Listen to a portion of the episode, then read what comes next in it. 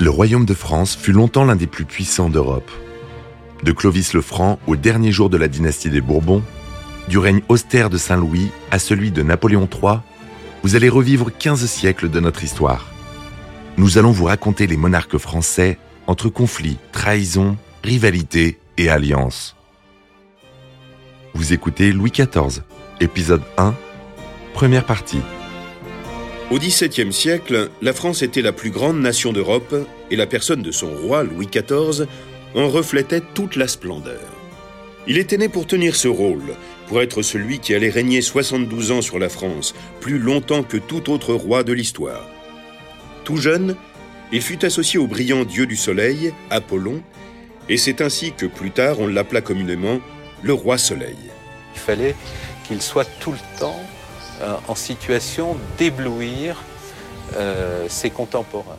Jean-François Beige, écrivain. Le comportement de Louis XIV révèle une personnalité tout entière imprégnée de la notion de règle absolue. Il montre vis-à-vis de son entourage, qu'il s'agisse de sa famille, de ses femmes, de ses proches conseillers, de ses sujets, de la cour, des États voisins, un besoin impérieux de domination et de contrôle.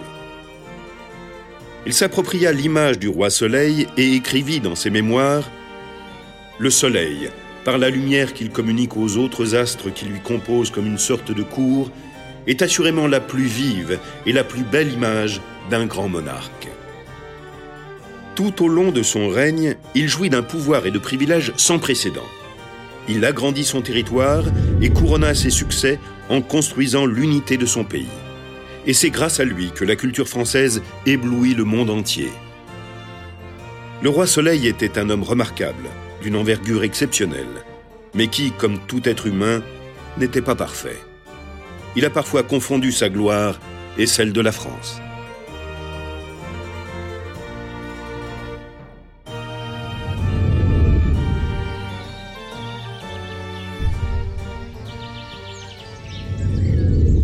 Le petit dauphin Louis, futur Louis XIV, naquit au château de Saint-Germain le 5 septembre 1638. Il était le fils de Louis XIII et de son épouse, l'infante d'Espagne, de Portugal et archiduchesse d'Autriche, Anne d'Autriche. En 1615, nous sommes cinq ans après l'assassinat de Henri IV par Ravaillac. Michel Carmona, historien. Mais Louis XIII, au moment de la mort de son père, a seulement 9 ans.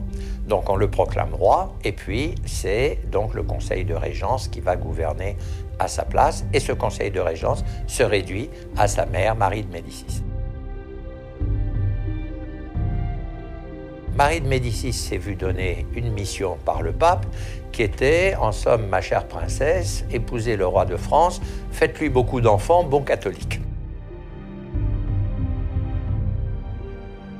Son programme politique, c'est de pouvoir amarrer la France au catholicisme. Et elle va s'y employer.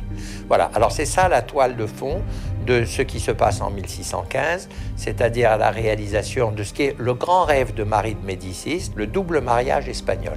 Louis XIII épousait Anne d'Autriche, fille de Philippe d'Espagne et arrière-petite-fille de l'empereur Charles Quint, et sa sœur Élisabeth épousait le frère d'Anne, qui deviendrait Philippe IV en 1621 en accédant au trône d'Espagne. Le fils de Louis XIII devait donc hériter d'une puissance acquise au cours de la longue lutte pour contrôler l'Europe qui avait opposé les Bourbons aux Habsbourg austro-espagnols. Les alliances dynastiques forgées tout au long du XVIIe siècle dans le but de maintenir la paix, comme ce double mariage entre familles royales, ne servirent à rien. La victoire commençait à se dessiner en faveur de la France l'année où Louis naquit. Les deux pays étaient à court d'argent et désiraient la paix. Mais chacun voulait que celle-ci lui soit des plus favorables. Personne ne soupçonnait qu'après la naissance d'un descendant Bourbon-Habsbourg, la France et l'Espagne resteraient en conflit pendant vingt ans. Louis XIII espérait donner à la France, morcelée sur le plan politique, une identité culturelle qui forgerait son unité. Avec son Premier ministre, Armand Jean du Plessis, cardinal-duc de Richelieu, il mena une politique impitoyable qui restreignait les droits de la noblesse et accroissait le pouvoir central de la monarchie. Louis XIII endosse la politique préconisé par Richelieu. Et petit à petit, on s'écarte progressivement de l'Espagne. Et dans les années 1629-1630, on ne se fait pas ouvertement la guerre, mais euh, on est dans des camps opposés. Vers la fin de sa vie, Richelieu désigna son successeur en le cardinal italien Jules Mazarin, un ancien émissaire du pape, et lui confia la mission de poursuivre son ambition, créer une France forte, indépendante et alliée de l'Espagne. Louis XIV, c'est en quelque sorte l'enfant du miracle. C'est Louis Dieudonné. Françoise Hildesheimer, conservateur général du patrimoine. Sa naissance fait suite à une longue période d'incertitude et de très mauvaises relations au sein du couple royal. La naissance de Louis fut célébrée en grande pompe. Il assurait la succession au trône, ce dont Richelieu et Mazarin avaient besoin pour marquer le début de leur projet. Richelieu mourut en 1642, quelques mois seulement avant Louis XIII. On dit que Louis XIV fut toujours conscient de sa condition et du rôle qu'il jouerait plus tard.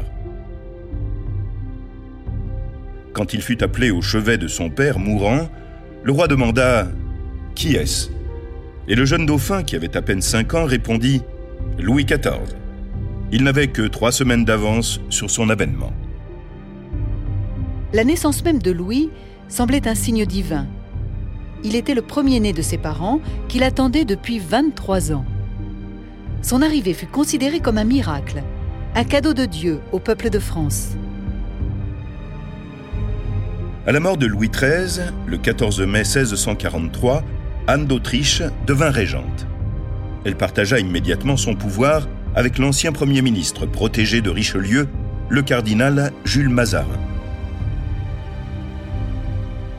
Une régence pour les nobles, c'est toujours une période où ils se disent qu'il va y avoir des opportunités et des opportunités fortes puisque euh, Louis XIII et surtout Richelieu les avaient exclus du pouvoir. Donc ils pensaient que ce serait un retour en force. Or voilà que, surprise, la reine d'Autriche, dont ils pensaient qu'elle leur était très favorable, va euh, continuer avec Mazarin à appliquer la politique de son défunt mari et du détesté cardinal de Richelieu. Louis XIV accédait au trône, mais ne prenait pas en personne les rênes du gouvernement. Il lui fallut pour cela attendre 18 ans et la mort de son Premier ministre. Mazarin, dont on pense qu'il fut l'amant d'Anne d'Autriche, s'employa à faire du jeune garçon le roi qui servirait son projet pour la France. Dès son plus jeune âge, il l'emmena à des réunions du Conseil. Il était présent lorsqu'il recevait des diplomates étrangers. Il encourageait Louis lorsque celui-ci jouait à la guerre avec ses amis et l'emmenait admirer les troupes pour éveiller son intérêt pour les affaires militaires. À l'âge de 7 ans, l'enfant roi était en mesure de porter une arme et il devint vite un excellent cavalier, tout comme sa mère. Louis était le grand amour d'Anne d'Autriche. Sa naissance avait renforcé sa position au sein du royaume. Elle passait plus de temps avec son enfant que la plupart des femmes de la cour. En revanche, la reine portait bien peu d'attention à son second fils, Philippe, duc d'Orléans, et le traitait souvent comme une fille. Le trône, c'est considéré comme une copropriété familiale. Michel Carmona, historien on était dans un système, on peut dire complètement féodal par sa conception, dans lequel une famille, une famille élargie, hein, avec les cousins, les neveux, les collatéraux, etc., une famille est propriétaire donc d'un bien, d'une principauté ou d'un royaume. Et donc, quand Marie de Médicis décide de se faire proclamer seule régente, ça provoque quoi? Ben, Ça provoque évidemment les grincements de dents de tous les princes de la famille royale qui considèrent ben, qu'ils ont de façon naturelle une part.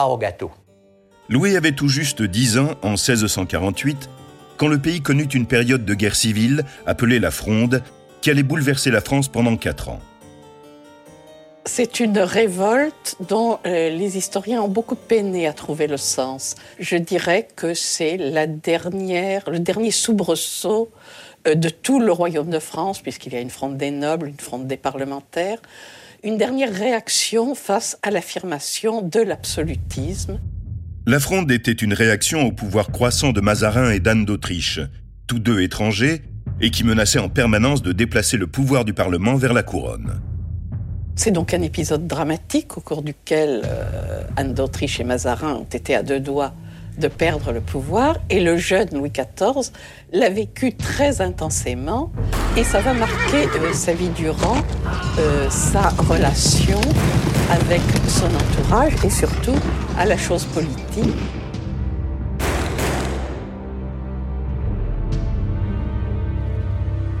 Anne d'Autriche va admirablement manœuvrer. Et euh, c'est euh, son comportement, son habileté, elle est bien conseillée par Mazarin, euh, mais c'est son habileté, malgré un caractère qui est un caractère très fort. Hein, elle ne supporte pas les offenses qui sont faites au pouvoir royal. De temps en temps, c'est Mazarin plus onctueux qui lui dit il faut faire semblant de céder, et puis on n'en sera que plus fort après pour gagner la bataille suivante.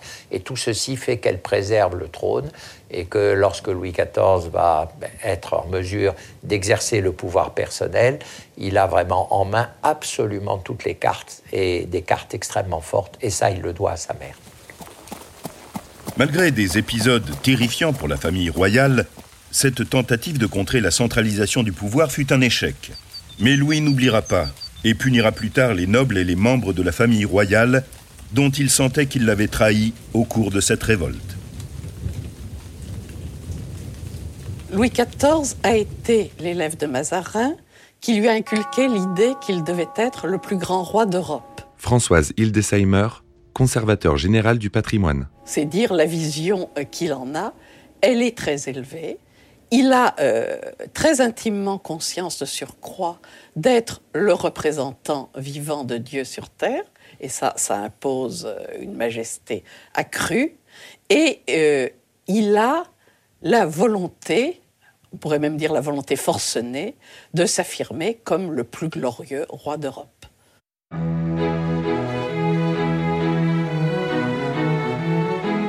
Au début des années 1650, Mazarin étendit son tutorat en instruisant quotidiennement le jeune roi des affaires intérieures et extérieures de la France.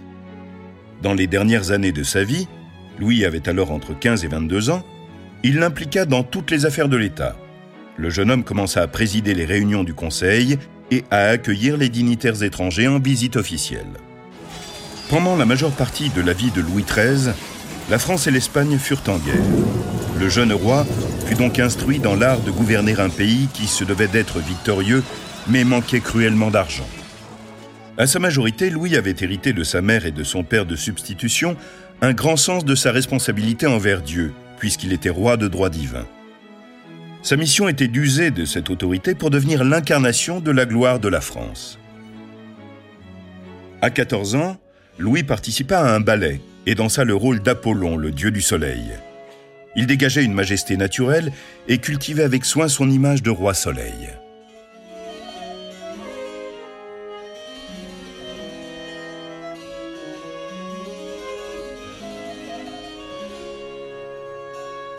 de 1635 à 1659, c'est la guerre, la guerre ouverte avec des hauts et des bas, des répits, mais c'est toujours la guerre avec l'Espagne. Et ça va donc se terminer. En 1659, le traité des Pyrénées mit fin à la guerre d'Espagne.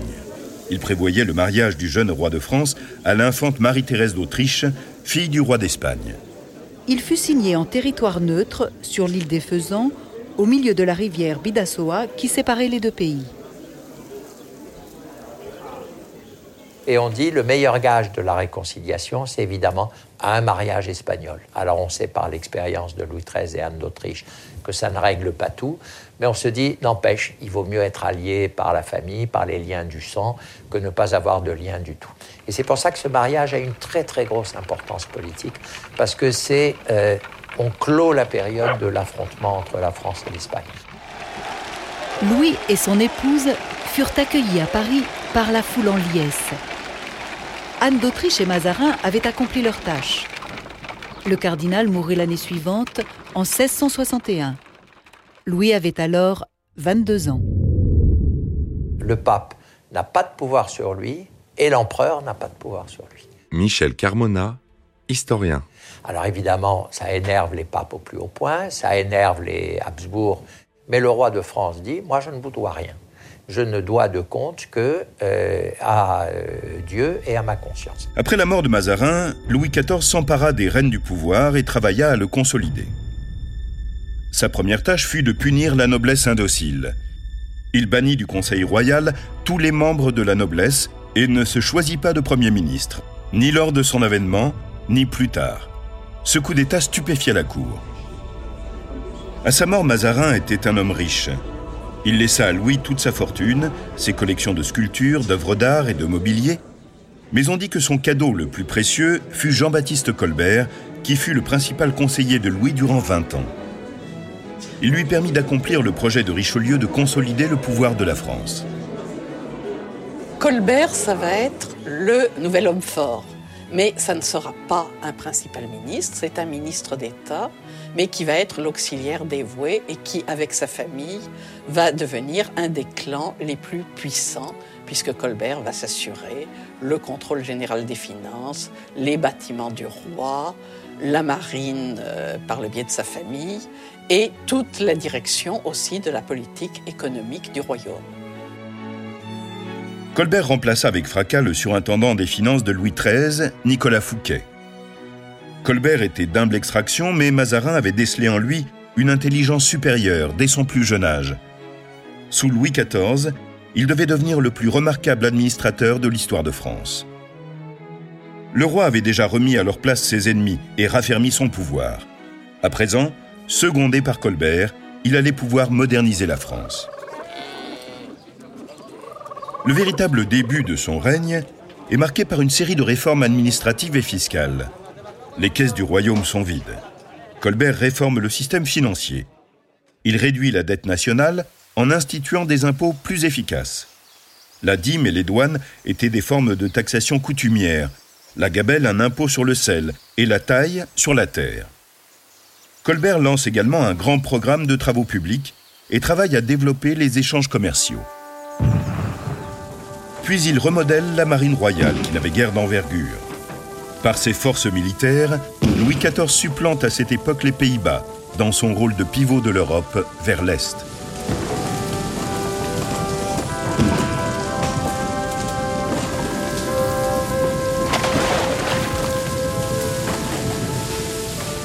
Bien que son véritable domaine fût le commerce, Colbert occupa tous les secteurs du gouvernement, à l'exception de celui de la guerre et son travail porta ses fruits. En dix ans, de 1661 à 1671, après la mort de Mazarin et la fin de la guerre d'Espagne, il parvient à rétablir l'équilibre économique du pays et à doubler le revenu national. À sa mort en 1683, celui-ci était quatre fois celui de l'Angleterre et près de dix fois celui de la République de Venise. Tout cela va se heurter à la politique belliqueuse de Louis XIV, qui, elle, va être coûteuse et va contrecarrer cet effort de redressement économique. Jusqu'à nos jours, le roi Soleil est connu pour avoir été un protecteur des arts et un mécène généreux. Sa motivation, elle est simple, c'est être le plus puissant souverain d'Europe et le manifester dans, dans, la pierre, dans les divertissements, dans les bals, dans les fêtes, bref, éblouir. En 1667, Louis fonde l'Académie des sciences et l'Observatoire royal. Jusqu'à sa mort, il continuera à créer des académies et des fondations scientifiques. Pour qu'elle mène des activités qu'elle préside en chantant les louanges de la figure transcendante du roi Soleil. C'est le mécénat du roi Soleil qui permit l'épanouissement de la littérature française à travers des écrivains comme Molière, Racine et La Fontaine, dont les œuvres ont toujours autant de retentissement de nos jours. Les arts visuels également trouvèrent un protecteur en Louis XIV. Il subventionna et passa des commandes à des artistes comme Charles Lebrun, Pierre Mignard, Antoine Coissevox et Hyacinthe Rigaud, dont les œuvres étaient admirées dans toute l'Europe.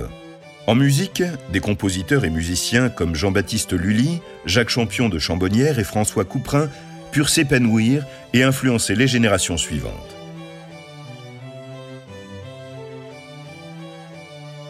Au cours des années 1660, le travail acharné de Colbert et l'efficacité de son administration permirent à Louis de lui laisser la tâche de reconstruire la France et de se tourner vers le projet qui lui tenait à cœur. Il voulait se retirer à distance de la capitale et reconstruire Versailles, l'ancien rendez-vous de chasse de son père. Colbert fut incapable d'arrêter les dépenses faramineuses que nécessitait la construction de Versailles et les campagnes militaires. Il n'aura aucun successeur et lorsqu'il mourra, le Trésor devra de nouveau faire face à la faillite.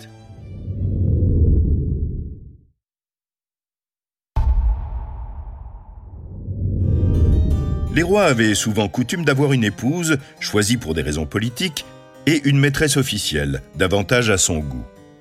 Mais avec Louis, les relations amoureuses se succédèrent à un rythme qui dépassait la norme. En même temps, Louis était un jeune homme pieux. Il avait de grandes connaissances en théologie, ne manquait jamais d'observer les rites de l'Église et s'efforçait de ne pas pécher. Il est une question que l'on se pose et à laquelle il est difficile de répondre.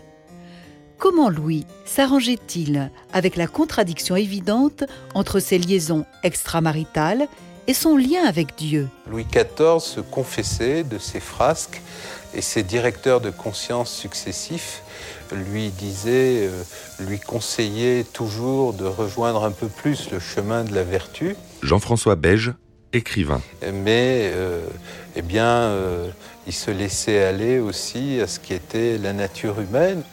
Admettre les péchés du roi, c'était aussi une façon de ne pas contrarier le grand dessein royal qui était euh, de donner au royaume de France tout son lustre et toute sa force politique. Le rôle quasi divin qu'il devait assumer provoquait chez le jeune roi des moments de doute et un manque de confiance en soi. Il avait été élevé dans l'idée que chacun devait l'admirer, ceci lié au besoin d'être rassuré peut expliquer en partie qu'il n'ait pu résister aux nombreuses avances des plus belles femmes de la cour. Le jeune Louis vécut une passion pour l'exquise Marie Mancini. Il tomba amoureux d'elle alors qu'il n'avait que 18 ans. Mais sa mère et Mazarin lui interdirent ce qu'il considérait comme une mésalliance. Le cardinal fit tout pour l'en décourager et arrangea pour lui un mariage diplomatique avec la nièce d'Anne d'Autriche, la jeune infante Marie-Thérèse d'Espagne. Le cœur brisé, Louis accepta par devoir d'épouser l'infante à Saint-Jean-de-Luz, le 9 juin 1660. Il n'était pas amoureux d'elle, mais il fut touché et flatté par l'amour qu'elle lui portait. Malgré ses infidélités, Louis ne cessa jamais de traiter la reine, son épouse, avec courtoisie et une tendresse affichée. Il ne voulait pas qu'on puisse penser qu'il ne l'aimait pas. Et avec le temps, il s'est pris profondément d'elle. Le grand dauphin Louis de France, seul enfant survivant de Louis XIV et de Marie-Thérèse, naquit l'année suivante, en 1661. Il est difficile de savoir combien de fois la reine fut enceinte, mais on sait qu'elle fit au moins six fausses couches. En 1661, le frère du roi, Philippe, duc d'Orléans, qu'on appelait Monsieur, épousa Henriette Anne d'Angleterre, qui ne tarda pas à devenir la maîtresse de Louis. Anne d'Autriche était choquée par le comportement de son fils. Pour éviter sa colère, Henriette Anne suggéra à Louis de feindre de s'intéresser à une de ses suivantes, ce qui permettrait de garder leur relation secrète. Mauvaise idée, car il ne fallut guère de temps pour que la jeune femme, censée servir de couverture à leurs amours, tombe elle aussi dans les bras du roi. Henriette avait choisi la jeune et virginale Louise de la Vallière. Celle-ci, impressionnée par le caractère divin de son souverain, tomba amoureuse de l'homme lui-même.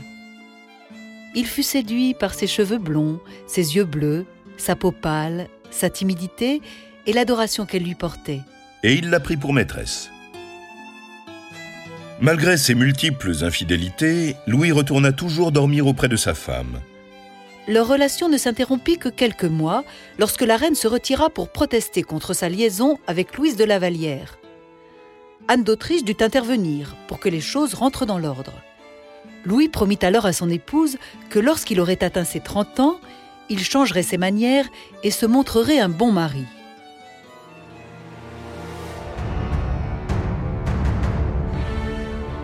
Vous venez d'écouter Roi de France. Si vous avez aimé ce podcast, vous pouvez vous abonner sur votre plateforme de podcast préférée et suivre Initial Studio sur les réseaux sociaux. Roi de France est un podcast coproduit par Initial Studio et Merapi. adapté de la série documentaire audiovisuelle éponyme produite par Merapi. Cet épisode a été écrit par Thierry Bruand et Dominique Mougenot. Il a été réalisé par Dominique Mougenot. Production exécutive du podcast, Initial Studio. Production éditoriale, Sarah Koskiewicz et Mandy Lebourg, assistée de Sidonie Cotier. Montage, Camille Legras. Avec la voix de Morgane Perret.